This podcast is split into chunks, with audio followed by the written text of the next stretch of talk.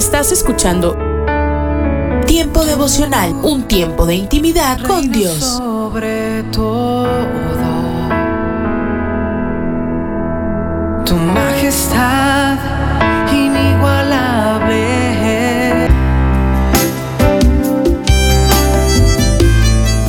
Alimento para el alma. Lecturas diarias de inspiración producidas por Radio Transmundial.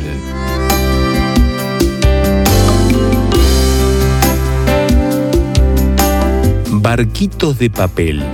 Durante mi infancia, en días de lluvia, acostumbrábamos doblar una página y hacer pequeños barcos de papel. Los poníamos a orillas de la calle para ver cómo la corriente lo llevaba varias casas más allá de nuestra vivienda. A veces los poníamos en un charco y con una vara hacíamos movimientos en círculos para generar olas y ver cómo los barquitos daban vueltas y vueltas. Se movían hasta que finalmente el agua comenzaba a dañarlos y se hundían. Su resistencia no era mucha. Una vez se dañaban, ya no había forma de restaurarlos. En la carta de San Pablo a los Efesios, capítulo 2, habla algo similar nos presenta cómo la corriente de este mundo arrastra a las personas y las describe como muertos en sus delitos y pecados. Quien genera estas corrientes, entiéndase situaciones que nos arrastran lejos de Dios, es el enemigo de nuestras vidas. Me recuerda a los barquitos de papel. Pero en el caso del ser humano es muy diferente. Dios puede restaurarnos, darnos vida, aún estando muertos. Él puede rescatarnos de cualquiera que sea la corriente que nos arrastra.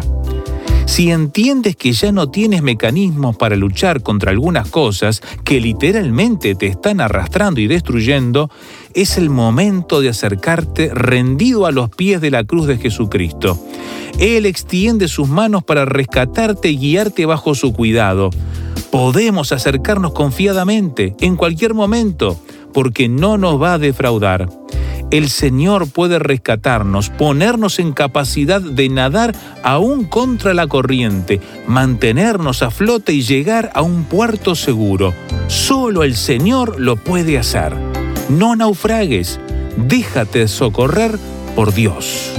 Meditación escrita por Marina Thompson, República Dominicana.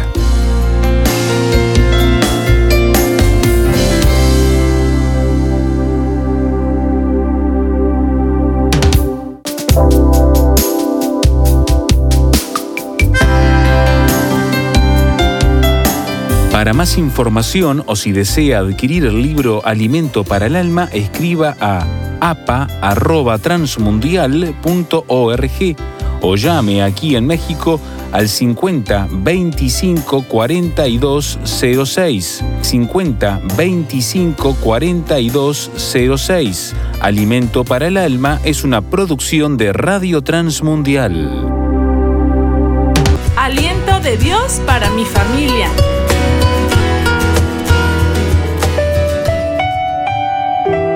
El verdadero amor es benigno, es útil en una crisis. Hola, ¿qué tal? La Biblia dice en Primera de Corintios capítulo 13, versículo 4, que el amor es benigno. Significa que es útil, generoso, benéfico, amable, procura el bienestar del ser amado. La palabra griega indica que el amor benigno se muestra a sí mismo útil. En medicina, el término benigno indica una afección o tumor que no es grave, no se propaga a otras partes del cuerpo ni invade tejidos adyacentes. Lo opuesto de benigno es maligno, produce daño y es perjudicial. ¿Por qué necesitamos el amor benigno en una familia? Porque día a día nos enfrentamos a crisis y a circunstancias difíciles. ¿Cuántas veces un abrazo, una palabra amable, una sonrisa y una bendición levantan nuestro ánimo y construyen lo que antes estaba en ruinas? El verdadero amor siempre va a mostrar el rostro de bondad, de benignidad, que no causa daño, desde las intenciones del corazón, desde los pensamientos. Desea lo mejor, busca lo mejor. Tu familia necesita esa clase de amor, el amor bueno, que está dispuesto a hacer cosas buenas porque ama, porque construye, porque quiere lo mejor.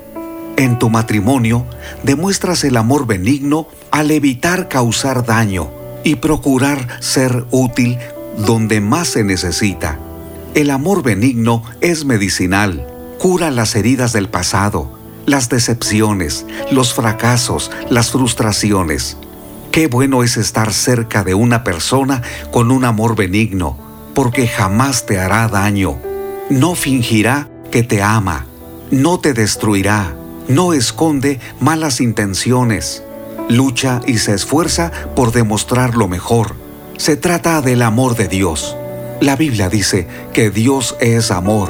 La Biblia dice en la primera carta de Juan capítulo 4 versículo 8, El que no ama no ha conocido a Dios, porque Dios es amor. Dios te ama con tanta bondad, tanta misericordia, que su gracia es abundante para buscar lo mejor cada día. Para amar de esa manera es indispensable hablar con Dios y pedirle que te llene de ese amor, de su amor, el que es benigno, que es útil, generoso, benéfico, amable, y que procura el bienestar del ser amado. Aunque no es fácil, Dios te capacita para amar con el amor bueno. No permitas que el odio y el resentimiento llenen tu vida. Lucha por tener el amor benigno. Esfuérzate por perdonar y manifestar el amor que construye, que sana. Es el amor de Dios. Tu familia lo necesita. De esa manera glorificas el nombre de Dios. Ánimo, soy Constantino Paras de Valdés. Que tengas un gran día.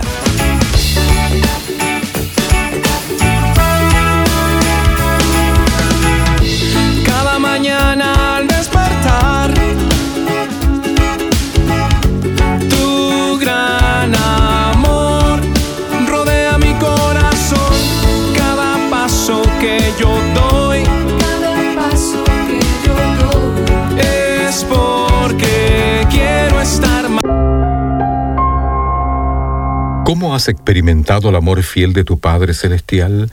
¿De qué manera puedes permitir que su amor te guíe y aliente hoy?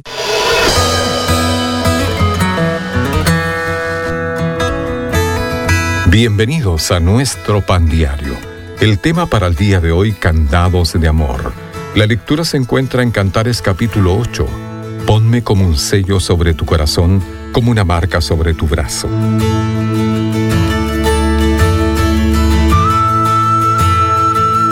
Quedé pasmado ante los cientos de miles de candados enganchados en el puente de Artes en París, muchos con las iniciales de parejas enamoradas.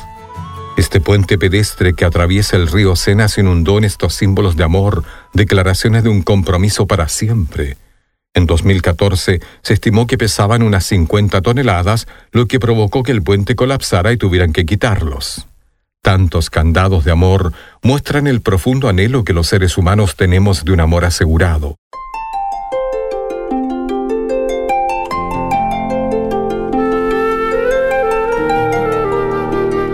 En Cantares, en el Antiguo Testamento, se describe un diálogo entre dos enamorados, donde la mujer expresa su deseo de un amor seguro pidiéndole a su amado, ponme como un sello sobre tu corazón, como una marca sobre tu brazo como un sello estampado en el corazón de él y un anillo en su dedo, anhelaba estar segura y protegida en su amor.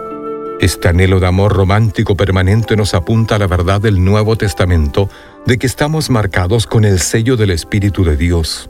Si bien el amor humano puede ser inconstante y los candados pueden quitarse de un puente, el Espíritu de Cristo que mora en nosotros es un sello permanente que demuestra el compromiso de amor interminable de Dios hacia cada uno de sus hijos.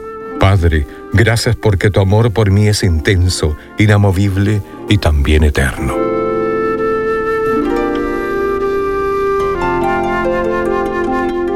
Para tener acceso a más información y otros recursos espirituales, Visítenos en www.nuestropandiario.org.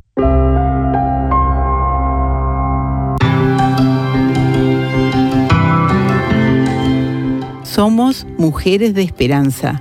Unidas elevamos nuestras voces al Señor, orando por nuestro mundo.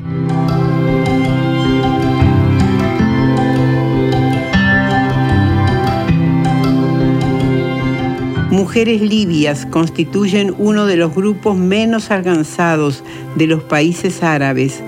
Padre Celestial, provee oportunidades para estas mujeres para que escuchen acerca de tu esperanza. Te lo pedimos en el nombre de Jesús. Amén.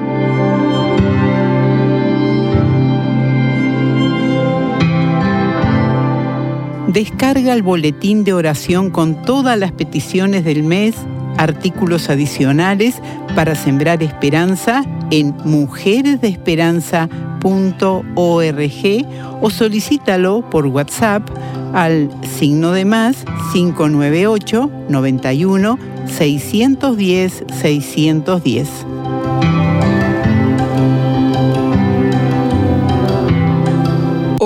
Soy Dorothy. A medida que avanzamos en esta nueva semana, permíteme animarte para que como hijo, hija de Dios, le digas, Señor, quiero que de nuevo tomes control de mi vida. Quiero que me llenes con tu Espíritu Santo. Quiero que tu Espíritu me guíe. Quiero estar en la palabra, escuchando esas cosas que tú me diriges a hacer y lo que tú quieres que yo sea, momento a momento, día a día. Quiero ver en mi vida y a través de ella gloriosos acontecimientos de mi Señor resucitado. Hoy hay un versículo en el cual quiero enfocarme y está en el capítulo 5 de Gálatas. Dice, versículo 18.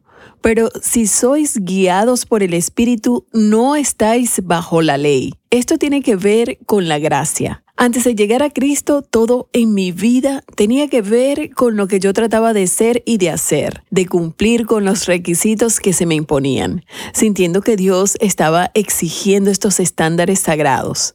No pude cumplir con sus expectativas, simplemente me caí de bruces una y otra vez. Siempre comenzaba el año con nuevas resoluciones, pero escasamente terminaba la primera semana de enero antes de encontrar que no podría cumplir con todo lo que Dios me estaba exigiendo. Únicamente Cristo Jesús pudo cumplir la ley. Lo asombroso es que desde que vine a Cristo ya no vivo bajo la ley. Estoy viviendo por gracia. Y qué extraordinario es ser un hijo una hija de gracia. Me encanta ese nombre, gracia. Me encanta la forma en que el Espíritu Santo realiza la gracia a través de mí que le pertenezco, que soy su propiedad, una creyente comprada con su sangre. De esta manera soy guiada por el Espíritu. En los siguientes versículos del capítulo de Gálatas 5 se nos dice, versículo 19, y manifiestas son las obras de la carne que son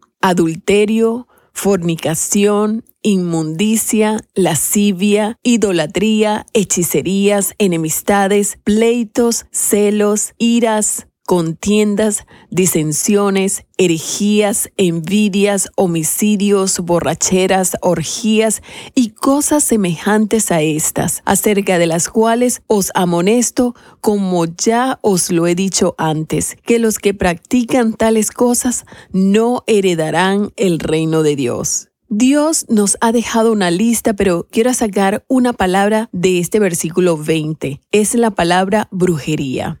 Permíteme hablar de la brujería. ¿Qué es? Y tú dices, oh bueno, si voy a una sesión o la gente se disfraza y me hablan de mi suerte y mi futuro, quizás es de eso. En Primera de Samuel capítulo 15 versículo 23 hay una explicación muy breve de la brujería. Dice, porque como pecado de adivinación es la rebelión. ¿Y qué de ti y de tu espíritu rebelde? ¿Te das cuenta que es como el pecado de brujería, de adivinación? Todo lo que se revela contra el Dios Santo es pecado de brujería. Y continúa diciendo, versículo 23, y como ídolos e idolatría, la obstinación. Por cierto, la obstinación y la idolatría provienen del corazón que no doblará la rodilla ante el Dios viviente. La obstinación y la idolatría simplemente están diciéndole a Dios, yo estoy en el trono y tú vas a tener el control de mi vida entre el lunes y el sábado. Te asignaré lo que puedes hacer en ciertas actividades religiosas que yo realizo, pero estoy manejando mi vida para mí mismo. Estas son palabras fuertes, porque anteriormente leemos en el versículo 21, los que practican tales cosas no heredarán el reino de Dios. Para ti y para mí, esa pequeña lista tiene muchas cosas aterradoras, pero una de esas cosas que leemos con mucha claridad, envidias. Me temo que si hay un problema entre las mujeres, esta es la envidia. Nos gusta el auto que la otra tiene, nos gusta la ropa que lleva la otra y envidiamos. ¿Sientes envidia? ¿Estás permitiendo la rebelión en tu hogar? ¿Eres consciente de que la terquedad y la iniquidad son idolatría en tu vida? Quiero enfatizar nuevamente que el Señor ha hecho una provisión para aquellos de nosotros que hemos venido a Cristo, caminar en el Espíritu. Digo pues, andad en el Espíritu y no satisfagáis los deseos de la carne. ¿Le dirías a Dios que estás dispuesto a hacerlo ahora mismo? Sí, Señor, tú y ningún otro obtendrán todo para tu gloria. Amén. Solo una voz inspira tu vida, inspira tu vida. Una voz de los cielos, con el pastor Juan Carlos Mayorga. Bienvenidos.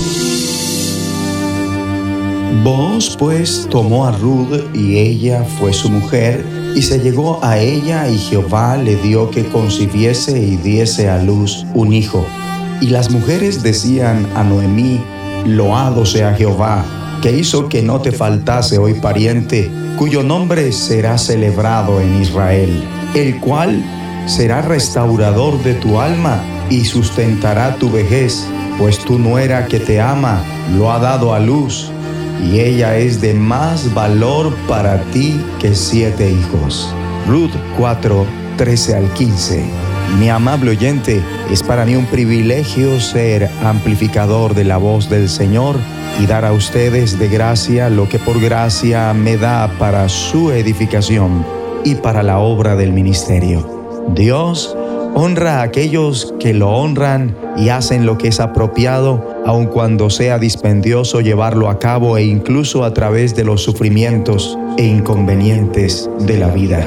Vemos en este fragmento bíblico cómo cada una de las figuras primordiales honra al Señor. Noemí Ruth y vos. Ellos son importantes modelos a imitar. Te invito para que escudriñes el libro de Ruth y corrobores que inicia con Noemí escéptica en cuanto a la bondad de Dios. Ella entonces comprueba cómo mucha de la gente en su entorno manifiesta una gran amabilidad humana. Lo comprueba en sus dos nueras, Ruth y Orfa, y en el trato de Booz con Ruth.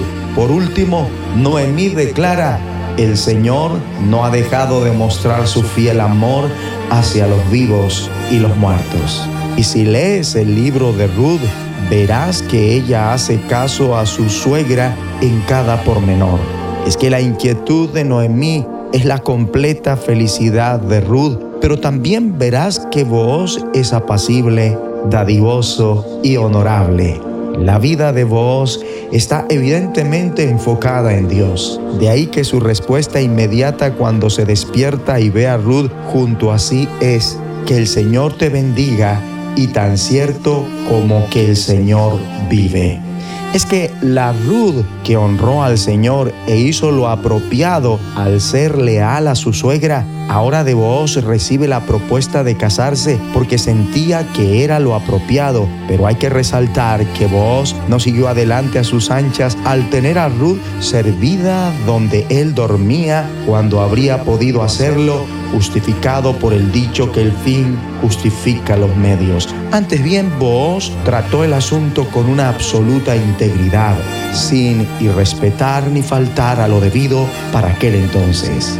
Vos no se aceleró para casarse, sino que completó el procedimiento apropiado. Humanamente hablando, estaba asumiendo un gran riesgo y podría haber perdido a Ruth, pero confiaba en que el Señor tenía el control.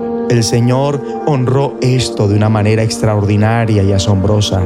Vos y Ruth se unieron en matrimonio y dieron a luz a quien sería más adelante el abuelo del rey David.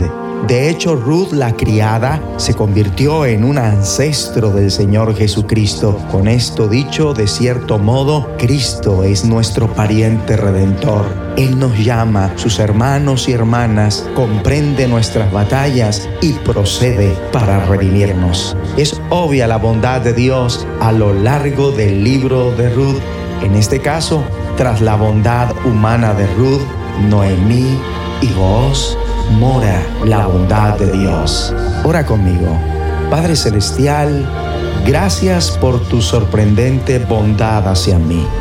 Gracias por redimirme. Ayúdame a ser bondadoso y dame el valor para honrarte siempre y para tratar de hacer lo correcto, aunque hacerlo en ocasiones no sea fácil. En el nombre de Jesucristo de los cielos, escúchanos, será de bendición para tu vida. bendición para tu vida. Escucha de lunes a viernes a partir de las 6 a.m. Tiempo devocional, un tiempo de intimidad con Dios. Somos Rema Radio. 10 años contigo. 10 años impactando tu vida. Rema Radio, gracias por tu preferencia. Impactando tu vida con poder.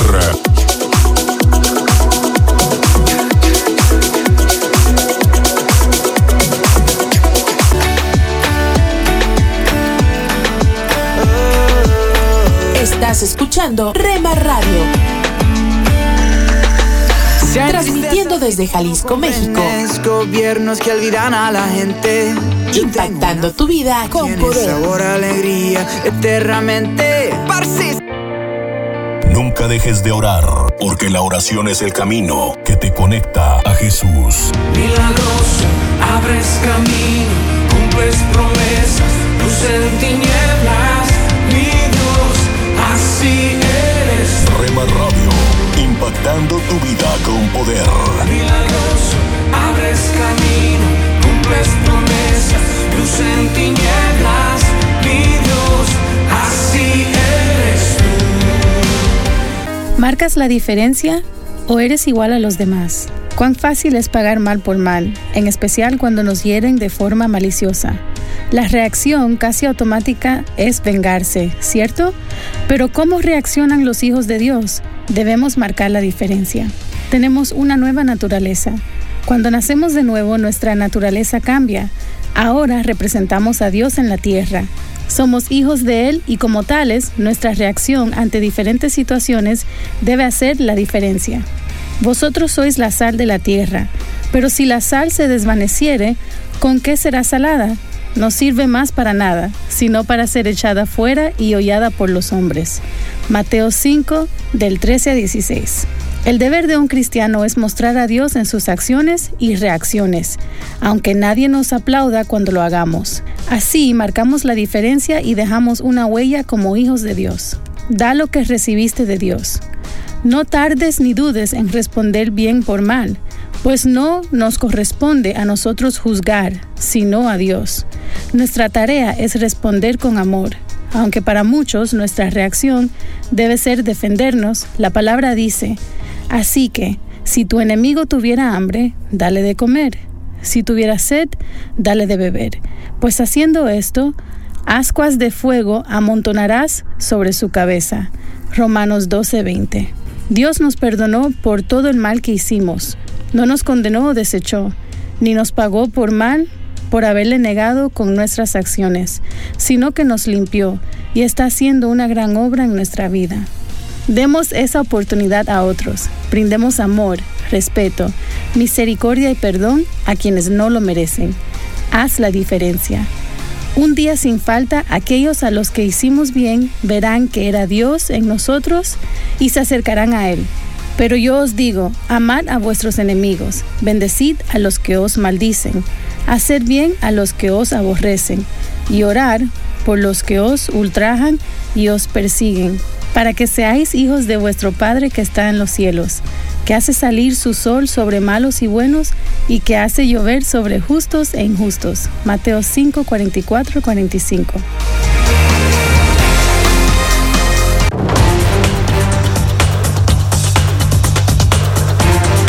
Las emisoras de Rema Radio se escuchan a través de internet gracias a Seno Radio.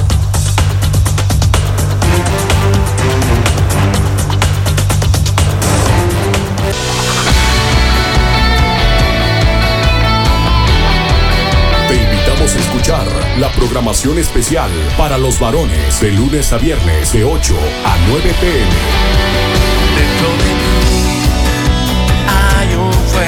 Rema Radio, transmitiendo desde Jalisco, México, impactando tu vida con poder. Levantaré mi alabanza, mi adoración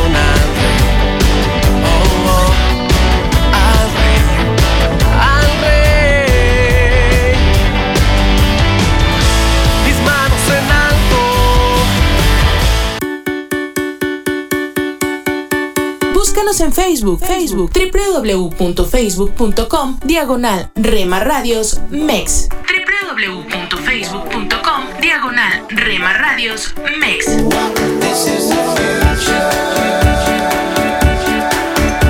Más cerca quiero estar, más cerca quiero estar, más cerca quiero Que somos parte de tu familia. Seguro en ti estoy, llévame a volar. Somos una más en tu hogar. Gracias por dejarnos estar. Nuestro objetivo es ser una radio de bendición. Buena música, buen contenido. En Rema Radio, impactando tu vida con poder.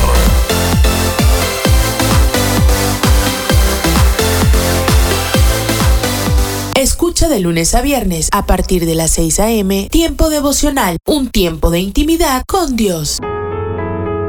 Estás escuchando Tiempo devocional, un tiempo de intimidad con Dios. Sobre todo, tu majestad inigualable. Hola lectores de la Biblia, bienvenidos a la sinopsis de la Biblia.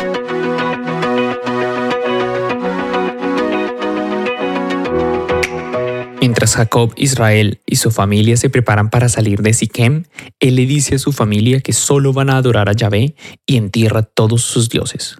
Cuando atraviesan las tierras, Dios hace que los lugareños les tengan miedo, crea terror en los corazones de quienes se oponen a él para proteger a su gente.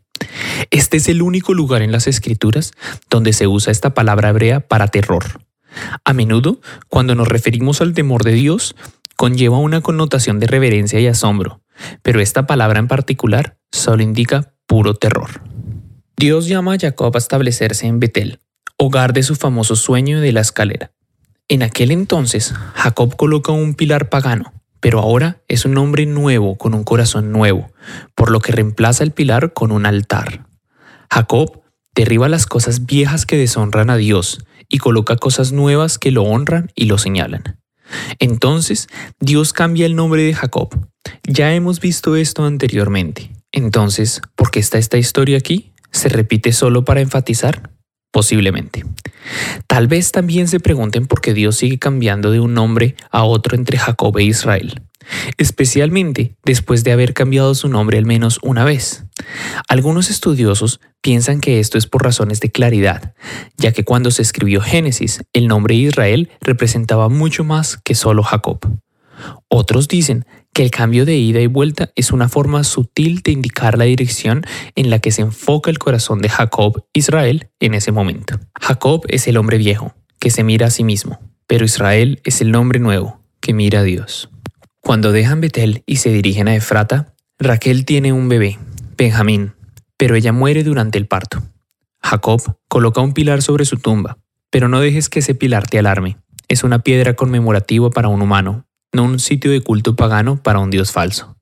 Entonces, Jacob va a ver a su padre Isaac, a quien no ha visto desde que lo engañó décadas atrás, y poco después, Isaac muere. José, el primogénito de Raquel, ha sido el orgullo y la alegría de Jacob, lo que lo coloca varios puntos por encima de sus hermanos. No es sorprendente que José y sus hermanos tuvieran una mala relación. Echando leña al fuego, Jacob le hace a José una túnica elegante. Y aquí está el debate, ya que la palabra hebrea que es aquí usada probablemente describe una túnica larga, con mangas largas, no una túnica multicolor. Entonces José sueña que sus hermanos lo adoran. En un movimiento que es o tonto o arrogante, o posiblemente ambos, José les cuenta el sueño a sus hermanos y lo odian aún más por ello. Ellos conspiran para matarlo, pero su hermano mayor, Rubén, irrumpe y salva su vida. En 35-22 descubrimos que Rubén se acostó con una de las concubinas de Jacob, básicamente su madrastra, y que Jacob se enteró de esto. Algunas personas creen que Rubén está tratando de recuperar la simpatía de su padre, pero otros piensan que solo tiene piedad de José. Los hermanos de José lo venden a los ismaelitas, descendientes de Ismael. Son parientes de sangre, semicercanos, pero no adoran a Yahvé. También se les llama medianitas, otra línea de Abraham. Dado que llevan los dos nombres, es probable que haya habido matrimonios mixtos o una asociación entre los dos grupos. Compran a José y lo llevan al sur de Egipto y lo venden como esclavo de Potifar, un hombre de alto rango bajo el faraón, el rey egipcio. Mientras tanto, los hermanos de José envían su túnica, cubierta de sangre de cabra, de regreso a Jacob, quien queda desconsolado. Esta escena recuerda la época en la que Jacob engañó a su propio padre, usando una capa robada y una cabra sacrificada. Vistazo de Dios. Cuando Rubén intenta convencer a los hermanos para que no maten a José, su esperanza es que él pueda devolverlo a su padre. 37:22. Rubén, el hermano mayor, actúa en nombre del que se ha metido solo en grandes problemas. Le salva la vida para devolvérselo a su padre. Jesús, nuestro hermano mayor, actúa en nombre de nosotros y debido a sus acciones salvadoras, nuestras vidas son salvadas para que podamos ser devueltos a nuestro Padre. Hoy, Rubén nos muestra una imagen de Jesús, una imperfecta, sin duda, pero nos señala a la gran mano salvadora de Dios en un mundo donde no podemos salvarnos a nosotros mismos. Jesús toma medidas para restaurarnos al Padre, y Él es donde el júbilo está. La sinopsis de la Biblia es presentada a ustedes gracias a D-Group, estudios bíblicos y de discipulado que se reúnen en iglesias y hogares alrededor del mundo cada Dulce para la Vida. Reflexiones con Carmen Reynoso. La vida llena del Espíritu es una vida llena de confianza. Y no importan las circunstancias. Sabe que Dios es suficiente y descansa en su cuidado. Un creyente lleno del Espíritu puede sufrir, tener pruebas, angustias, persecución, dolores, puede perder su trabajo, ser incomprendido, el creyente lleno del Espíritu no está libre de desgracias, pero en medio de todas esas luchas vive confiado. La vida llena del Espíritu no se consigue corriendo de una iglesia a otra, buscando emociones dramáticas. La vida llena del Espíritu es refugiarse calladamente en Cristo Jesús cada día. Han venido muchas modas alrededor nuestro de todo lo que hemos visto y hemos vivido, solo hay una cosa que realmente satisface al corazón humano. Esta es desarrollar una amorosa relación con Cristo Jesús. ¿Quiere usted vivir al máximo? Viva dependiendo y siendo sensible al Espíritu Santo. Pan dulce para la vida. Reflexiones con Carmen Reynoso.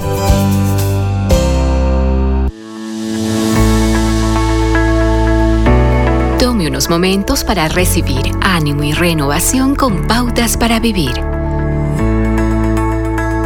Esteban, descrito por Lucas como un hombre lleno de la gracia y del poder de Dios, hizo grandes maravillas y milagros en Jerusalén poco después de la ascensión de Cristo al cielo, razón por la que fue llevado ante el Sanedrín.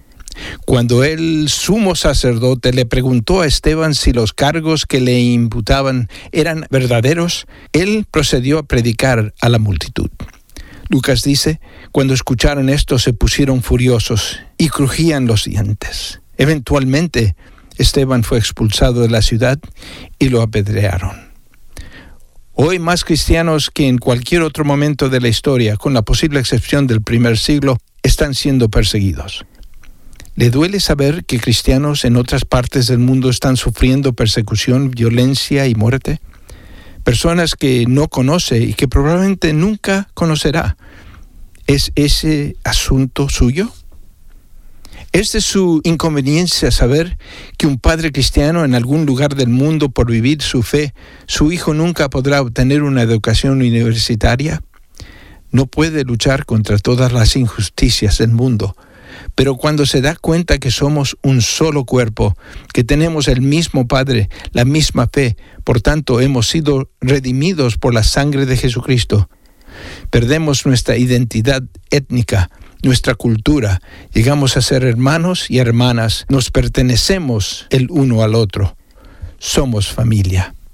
En su oración en Getsemaní, Jesús oró para que sus hijos puedan ser uno, así como Él y el Padre eran uno.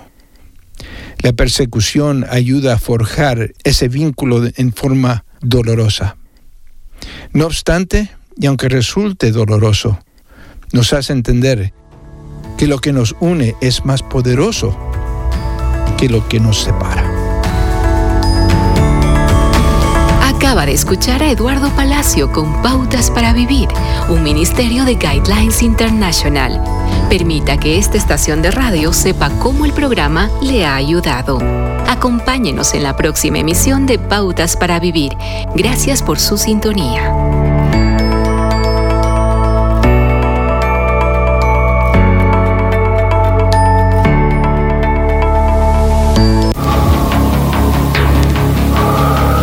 En las nubes de la incertidumbre, el dolor y el desaliento, surge un rayo de esperanza en la voz internacional de la radio de Guillermo Villanueva.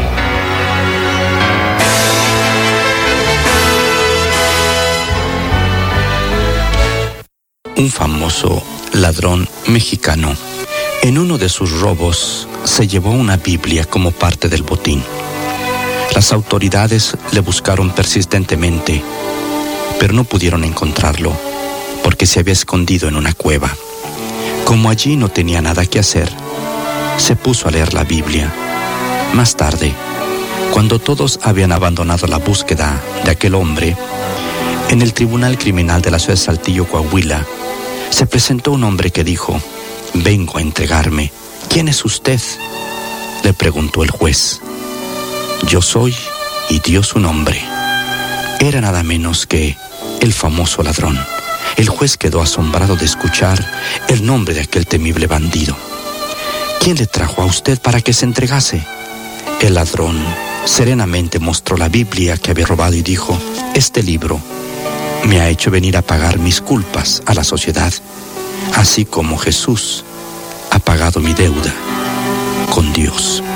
Sí, mi amigo, esta historia verídica nos habla acerca del poder que tiene la Biblia para cambiar las vidas. En otras palabras, la Biblia tiene autoridad en sí misma. La Biblia dejada en las manos de una persona que la lee con corazón abierto tiene la autoridad de traer los cambios en el corazón, la mente y en la vida completa del ser humano. Por lo tanto, la Biblia es autoridad. Pero también la Biblia es agua de vida. Hay que estudiarla y meditarla todos los días. Leemos en el Salmo capítulo 1 versículos 1 al 3. Bienaventurado el varón que no anduvo en consejo de malos, ni en silla de escarnecedores se ha sentado, sino que en la ley de Jehová está su delicia, y en su ley medita de día y de noche. Será como árbol plantado junto a corrientes de aguas, que da su fruto a su tiempo, y su hoja no cae, y todo lo que hace prosperará.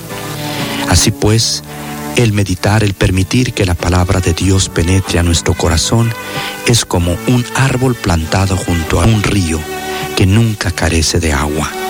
La Biblia es el agua de vida. También la Biblia es verdad, es perfectamente verdadera. Leemos en el Salmo 19, en su versículo número 7. La ley de Jehová es perfecta, que convierte el alma. Los mandamientos de Jehová son rectos, que alegran el corazón. Así es que la Biblia habla de rectitud, porque la palabra de Dios es verdad. La verdad absoluta se encuentra en la Biblia. Pero El propósito de la Biblia, por lo cual la Biblia fue escrita, la encontramos en Juan capítulo 20, versículo 31. Pero estas palabras se han escrito para que creáis que Jesús es el Cristo, el Hijo de Dios, y para que creyendo tengáis vida en su nombre. Entonces la Biblia se ha escrito para que creamos en Jesús y para que creyendo en Él tengamos vida eterna y salvación en su nombre. ¿Tienes salvación, mi amigo? Si no la tienes, hoy abre tu corazón y recibe a Jesucristo como tu Salvador personal. Confía en su muerte y en su sangre derramada por ti y tus pecados serán perdonados y estarás reconciliado con Dios. Hoy acepta a Jesucristo. Amén. Esperamos que esta audición, un rayo de esperanza, haya penetrado en su corazón. Si en algo podemos servirle, por favor dirija su correspondencia a Guillermo Villanueva, apartado 77-335, México, Distrito Federal, 11200. Le invitamos para que nos sintonice a esta misma hora y por esta misma estación. Muchas gracias por la amabilidad de su atención. Hola, soy Johnny Erickson Tara. Mi amiga Celeste, quien tiene una discapacidad, siempre mantiene una actitud positiva y deseo compartirte este poema que ella escribió. Gracias Señor por mi discapacidad, gracias por mi parálisis cerebral. Sin Él, no estoy segura de cuán cerca estaríamos. Entonces, gracias por la forma en que mi discapacidad me frena, pues puedo detenerme y mirar a mi alrededor para observar las cosas que otros tal vez no ven mientras andan apresuradamente por la vida. Gracias a este ritmo más lento, confío en tu gracia y espero pacientemente con una sonrisa en mi rostro. ¡Guau! Oh amigo, amiga, que las palabras de Celeste y su bella perspectiva te animen a confiar en Dios. Johnny y amigos, compartiendo el amor de Cristo a personas afectadas por la discapacidad. Lecturas diarias de Unánimes. La lectura de hoy es tomada del libro de los Hechos de los Apóstoles. Allí en el capítulo 14 vamos a leer los versículos 21 y 22, que dice, Después de anunciar el Evangelio a aquella ciudad y de hacer muchos discípulos, volvieron a Listra, Iconio y Antioquía, confirmando los ánimos de los discípulos, exhortándolos a que permanecieran en la fe y diciéndoles, es necesario que a través de muchas tribulaciones entremos en el reino de Dios. Y la reflexión de este día se llama El fundador de Dubái. Cuando el fundador de Dubái, Sheikh Rashid, fue cuestionado sobre el futuro de Dubái, dijo, Mi abuelo andaba en camello mi padre andaba en camello. Yo ando en Mercedes-Benz. Mi hijo anda en Land Rover. Mi nieto va a andar en Land Rover. Mi bisnieto va a andar en camello. El sheikh entendió bien el proverbio oriental que dice, los tiempos difíciles crean hombres fuertes. Los hombres fuertes crean tiempos fáciles. Los tiempos fáciles crean hombres débiles. Los hombres débiles crean tiempos difíciles. Mis queridos hermanos y amigos, dice un refrán que ningún mar en calma hizo experto a un marinero. El sufrimiento y el dolor nos hacen crecer y ese crecimiento nos prepara para servir en el reino de Dios. En nuestra vida enfrentaremos multitud de tribulaciones y cuando servimos a Dios, hay como una suerte de confabulación para obstaculizar nuestro servicio. Nuestro Señor aprovecha todo eso para formar cristianos militantes que le servirán bajo las más extremas condiciones y peligros. No desestimemos el sufrimiento y el dolor. Dios sabe que los sufrimos y los aprovecha para nuestro crecimiento. Que Dios te bendiga. Presentamos La Buena Semilla, una reflexión para cada día del año. La buena semilla para hoy se encuentra en Primera de Juan 3:14. Nosotros sabemos que hemos pasado de muerte a vida en que amamos a los hermanos. Y en Juan 17:3, esta es la vida eterna, que te conozcan a ti, el único Dios verdadero, y a Jesucristo, a quien has enviado. La reflexión de hoy se titula ¿Qué significa ser cristiano? Ser cristiano no significa poner en práctica una religión, unos valores morales o un estilo de vida. Ser cristiano es tener una relación viva y personal con Dios. Esta relación se hizo posible gracias a la muerte y a la resurrección de Jesús.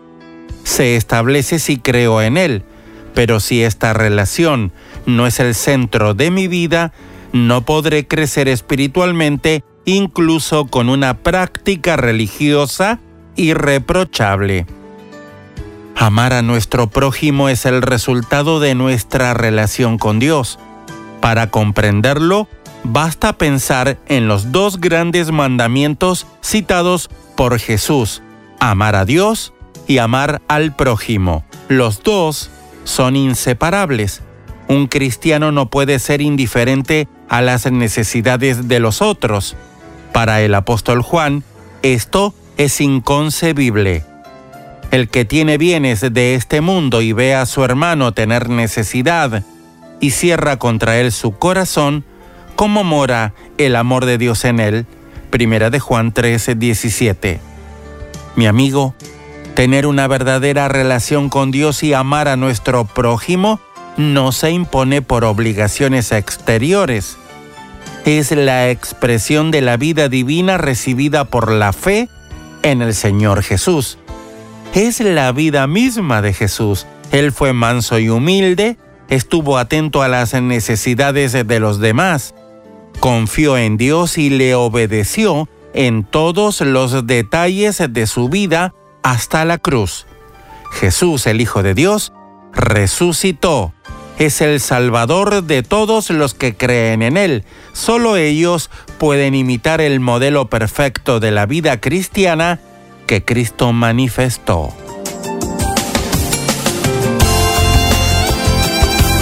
Para escuchar este y otros programas, le invitamos que visite nuestra página web en labuenasemilla.com.ar.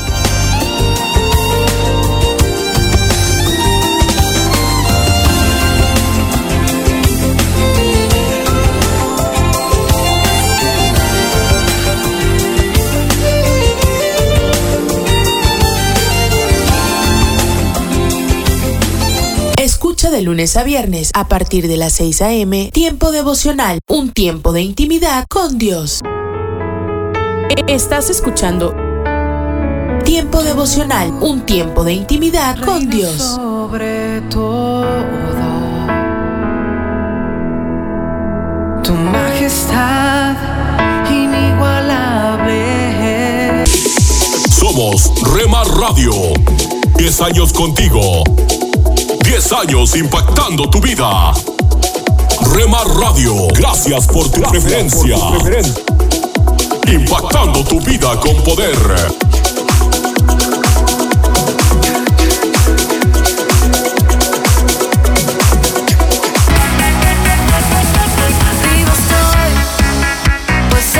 Estás escuchando Rema Radio.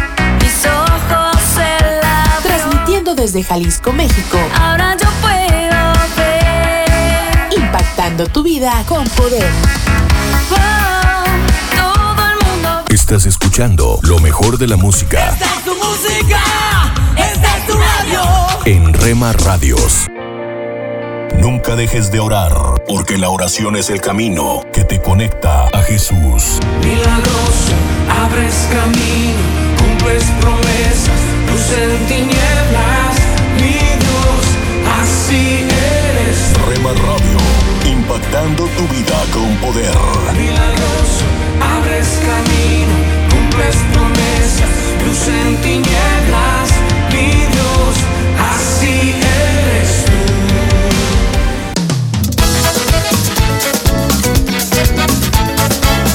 Las emisoras de Rema Radio se escuchan a través de internet gracias a Celo Radio.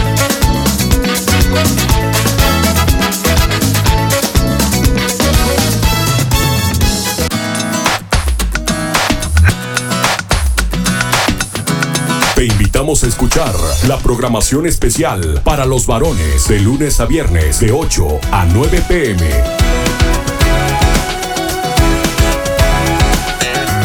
Rema Radio, transmitiendo desde Jalisco, México, impactando tu vida con poder. Te doy gracias Dios por tu eterno amor. Eres mi Señor y en ti hay perdón. Por la eternidad te amaré más y más. Quiero verte mi Dios y alabarte Señor. Búscanos en Facebook, Facebook, www.facebook.com, diagonal Rema Radios MEX. www.facebook.com, diagonal Rema Radios MEX.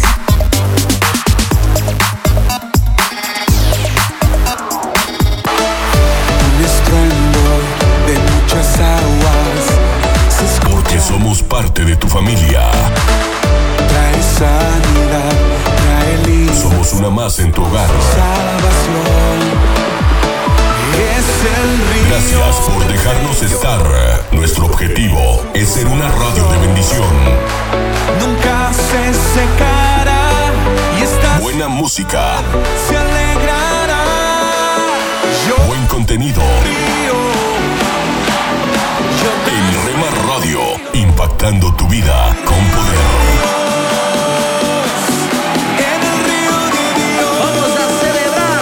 Escucha de lunes a viernes a partir de las 6 a.m. Tiempo devocional, un tiempo de intimidad con Dios. Estás escuchando Tiempo devocional, un tiempo de intimidad con Dios. Sobre todo, tu majestad Esto es la palabra para ti hoy.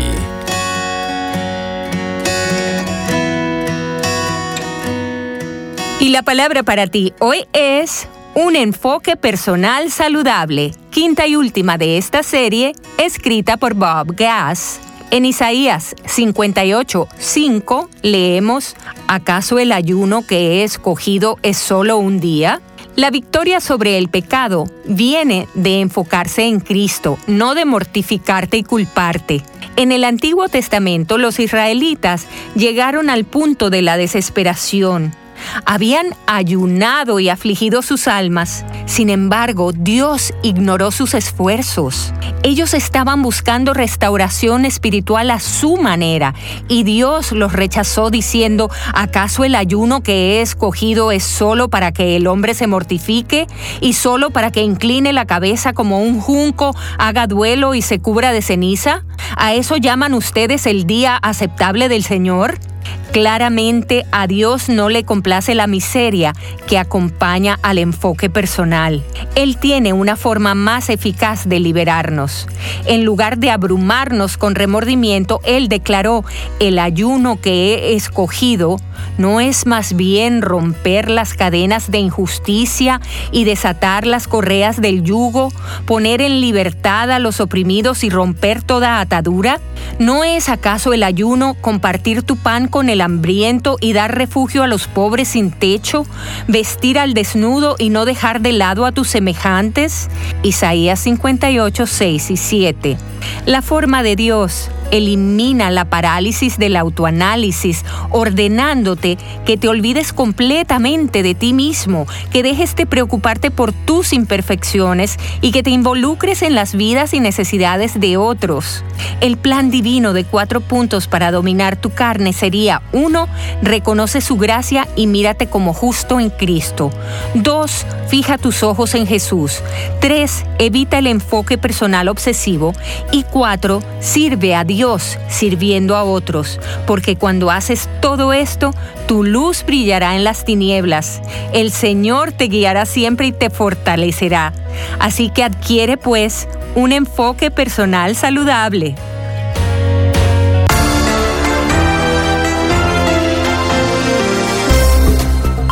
Están amigos? Qué gusto que nuevamente nos acompañen aquí en Cultura Financiera.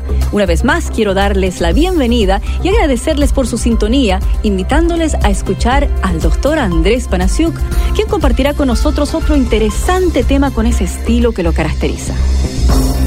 Cada día nos enfrentamos a la realidad de que los costos siguen escalando más rápidamente que nuestro nivel de ingresos. No podemos ignorar más el hecho de que los alimentos básicos están subiendo día tras día. La leche, los huevos, los frijoles, el maíz, los tomates, todo está subiendo, ¿no es cierto? La despensa del hogar en todo el continente latinoamericano ha subido junto con los costos de energía, como el gas, la luz, la gasolina. Cada vez que hay un alza de precios, deberíamos ajustar nuestra forma de manejar el ingreso de nuestro hogar. Lamentablemente, sentimos el efecto de las alzas de precios, decimos saber qué hacer, decimos entender el panorama financiero, ¿no? Pero sin embargo, no hacemos nada al respecto. Y eso nos mete cada vez en mayores y mayores problemas. Yo creo que consumir no es malo. Ninguno de nosotros estaríamos vivos si no consumimos. Sin embargo, creo que cómo consumimos es lo que hace la diferencia entre ser consumidores perdedores o consumidores ganadores. Un consumidor ganador es aquel comprador que sabe lo que necesita, tiene un plan de acción, toma decisiones basadas en principios y valores sólidos y al final del día sale con dinero en el bolsillo. Permítame darle un consejo que considero sumamente importante para comprar inteligentemente. Usted debe tener un plan para controlar sus gastos. Si usted quiere ser un comprador ganador, si quiere que le vaya bien en sus compras, hay que tener una forma de controlar el dinero sin dejar que el dinero le controle a uno. Muchos latinos, en vez de consumir para vivir, viven para consumir viven atrapados por la incertidumbre de si llegarán a fin de mes o no, sin tener la menor idea de cómo están gastando su dinero. Hablamos de un plan para controlar gastos porque es importantísimo tener un plan que nos permita parar a tiempo una vez que se acabaron los recursos disponibles para hacer una determinada compra. Al mismo tiempo, un plan de control de gastos nos permitirá saber exactamente no solo cuánto podemos gastar en una determinada compra, sino también determinará qué tan grande, nuevo o costoso será el bien que habremos de comprar. Eh, Pensemos, por ejemplo, en la despensa del hogar. Usted debe ajustar su consumo basado en sus ingresos. Si su plan da lugar a 100 pesos por semana para los alimentos, quizás cos- acostumbra a comprar 4 litros de leche, 2 kilos de arroz, 2 kilos de frijoles, pero si ellos han subido, quizás esta semana solo va a poder comprar 3 litros de leche en vez de 4 y un solo kilo y medio de arroz y de frijoles. Si no aumenta su ingreso familiar, tendrá que ajustar su consumo basado en su ingreso actual. Y de paso, quizás hasta baje de peso y todo. el plan para manejar el dinero debe desarrollarse como un plan único para la familia y debe ser un pacto entre el esposo y la esposa. O debe ser un pacto entre uno y Dios si usted no tiene un cónyuge. Lo importante es que tenga un plan. Para saber cómo hacerlo, baje gratuitamente de la internet nuestra guía para controlar sus gastos. Este librito es absolutamente gratis. Todo sube, pero con un plan se pueden tomar los pasos necesarios a tiempo y evitar así grandes problemas financieros. Anímese, es tiempo de hacer un plan. Y antes de despedirnos, quiero recomendarles uno de los últimos libros del doctor Andrés Panasiuk, el libro La mujer que prospera, una producción que está transformando la vida de miles de mujeres en todo el continente. Pídalo en su librería favorita. Bueno amigos, llegó el momento de despedirnos, pero espero que nos acompañen nuevamente cuando retornemos en esta misma emisora con más cultura financiera. Soy Milenka Peña y a nombre de todo el equipo de producción quiero darles las gracias por su sintonía. Hasta la próxima. Ahora puedes aprender consejos en video de los expertos de cultura financiera. Visita la página culturafinanciera.org y hazle clic a Vimeo. Integrante de nuestro equipo se enfermó mucho. Linda primero desarrolló fiebre alta, luego dolor muscular y después dolores de cabeza insoportables.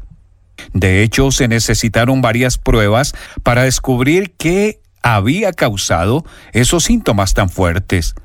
Pero el médico finalmente concluyó que había contraído la enfermedad del IME, que por supuesto es transmitida por las pequeñas garrapatas del venado. Y mientras Linda hacía memoria, recordó haber notado una gran picada roja en su cuerpo un par de meses antes. Se le ocurrió que podría haber sido una garrapata. Pero tú sabes, no pensó mucho más en eso, hasta que se enfermó. Hoy quiero tener una palabra contigo acerca del tema picadas de garrapatas. Linda se recuperó de su enfermedad, pero creo que sentirá durante meses y tal vez en años por venir los efectos de lo que hizo esa garrapata. Una pequeña e insignificante garrapata ocasionó todos esos problemas. Tienes que buscar esas pequeñas cosas que pueden hacerte daño durante mucho tiempo y necesitas deshacerte de ellas rápidamente. En realidad, también necesitas hacer eso espiritualmente. Porque hay pequeñas garrapatas que nos pican y que pueden, si no se quitan rápido, causarnos más dolor y más problemas de los que jamás imaginamos. Una pequeña invasión causa un daño importante. Hay un ejemplo esclarecedor de eso en Hebreos capítulo 12, versículo 15 en el Nuevo Testamento, nuestra palabra para hoy de la palabra de Dios. En este caso, la picada es algo que nos hace tener resentimientos hacia otra persona, algo por lo que todos pasamos. Y las escrituras nos advierten, asegúrense de que nadie deje de alcanzar la gracia de Dios, de que ninguna raíz amarga brote y cause dificultades y corrompa a muchos. La amargura y el resentimiento siempre comienzan con una pequeña raíz. Pero la amargura nunca se queda como una pequeña raíz sigue creciendo hasta convertirse en una planta venenosa que acaba haciéndonos daño y a los demás. Una raíz de amargura ha destruido matrimonios, iglesias, amistades y ministerios, porque no fue arrancada cuando era pequeña. Porque la garrapata no se quitó inmediatamente después que se le pegó a alguien. El principio de lidiar con los impulsos pecaminosos mientras son pequeños se aplica a muchas cosas en nuestra vida. Como una fantasía o fascinación sexual. Tienes que huir tal como lo dice la Biblia. Huye de las malas pasiones de la juventud. Segunda Timoteo capítulo 2 versículo 22. Que por cierto, no solo para los jóvenes son un problema. Si te concentras en ese pensamiento erróneo, esa atracción lujuriosa te llevará rápidamente a donde nunca quisiste ir.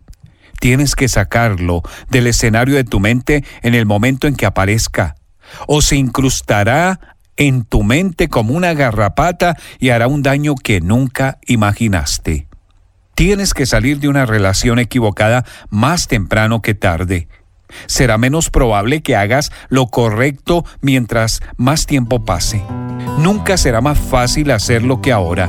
Cuando empieces a sentir la atracción de una vieja debilidad, responde de inmediato corriendo, no caminando en la otra dirección. Ese impulso de devolver el dolor, de desquitarse, de empollar una herida, todas esas son garrapatas. Y si dejas que se metan debajo de tu piel, causarán problemas más graves de lo que jamás pensaste por mucho más tiempo del que jamás imaginaste. Cuando el impulso de responder te muerda pecaminosamente, no puedes simplemente dejarlo ir de manera lenta. Tienes que deshacerte rápida y agresivamente de una garrapata espiritual. Puede que no parezca una gran cosa en el momento, Pero si no lidias con eso ahora, te causará un daño que te lastimará por mucho, mucho tiempo. Dinos qué te pareció el mensaje de hoy. Escríbenos hoy mismo a una palabra contigo arroba transmundial.org. Un mensaje a la conciencia. Un momento de reflexión en la vida diaria. Escúchelo en la voz del hermano Pablo. Solemne transcurría el funeral. Yacía en la caja un eminente clérigo que había dedicado toda su vida a servir a la humanidad. Largas filas de personas que habían recibido de él algún consejo sabio, alguna ayuda espiritual, incluso algún beneficio material, testificaban cuándo y cómo y en qué circunstancias el reverendo les había ayudado. En eso se acercó al ataúd un joven como de 30 años de edad. Estaba mal vestido, sucio, con barba de una semana y con trazas de alcohólico. Miró largamente el cadáver en la caja y con emociones encontradas, como de tristeza mezclada con resentimiento y odio, dijo, papá, ahora me doy cuenta, ¿dónde estabas tú cuando yo más te necesitaba? Esta historia verídica, con un hondo sentido humano, de un pastor eminente que dedicó toda su vida a proveer ayuda espiritual y consejo profesional a miles de personas, pero no tuvo tiempo de prestarle atención a su propia familia, nos deja una tremenda lección, amigo. El proverbista Salomón, entre sus sabias máximas, escribió lo siguiente, me pusieron a guardar las viñas y mi viña, que era mía, no guardé. Qué fuerte reprensión es esta a los padres que cuidan de todo y de todos, pero se olvidan de ser amigo y consejero y verdadero padre para con sus propios hijos. El pastor de la historia aconsejó a miles hasta tener en su archivo más de tres mil tarjetas con nombres de personas a quienes había ayudado psicológica y espiritualmente. Pero entre esas tres mil tarjetas no aparecía de su hijo. ¿Quiénes deben tener prioridad en el corazón, en los sentimientos y en el calendario de un esposo y padre? Su mujer y sus hijos. Nadie tiene más derecho que ellos a la atención, al amor, al cuidado y a la protección de ese padre. Amigo, me atreveré a decirlo, escúcheme, permítame en humildad suplicarle que se dé una mirada introspectiva, examine sus acciones para con su familia, Permítese sincera y honestamente considerar si sus hijos han tenido la atención y el tiempo y el interés que ellos tanto necesitan de usted. La responsabilidad primera del padre, sin ninguna excepción, sin ninguna excepción, es la familia, esposa e hijos. Nadie ni nada en este mundo debe ser más importante que nuestra propia familia.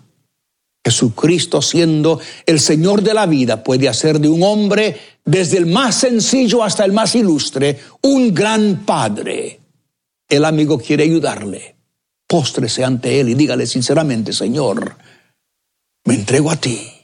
Por favor, ayúdame. Si desea comunicarse con nosotros, puede enviarnos su mensaje por correo electrónico esta es nuestra dirección. Muy fácil de recordar. Mensaje arroba conciencia.net. Estás escuchando Rema Radio. Si tu corazón quiere no Transmitiendo desde Jalisco, México. Impactando tu vida con poder. Alcanzar tus sueños, sueños.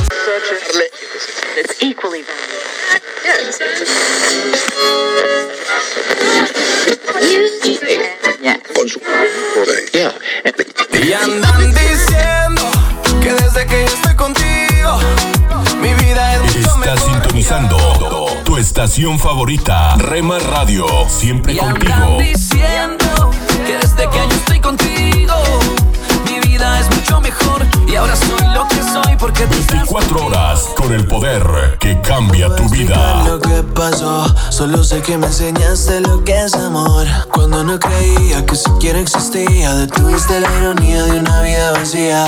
Me canté en quilates de oro ni Escucha las emisoras de Rema Radios a través de Tuning y Seno Radio Sigue adelante. y nuestra página web remarradios.witsai.com diagonal radios. No desesperes y sé valiente. Que allá te espera. En tu casa, en tu carro, en la oficina, con tus amigos, donde estés. Estamos en la red. Rema Radios.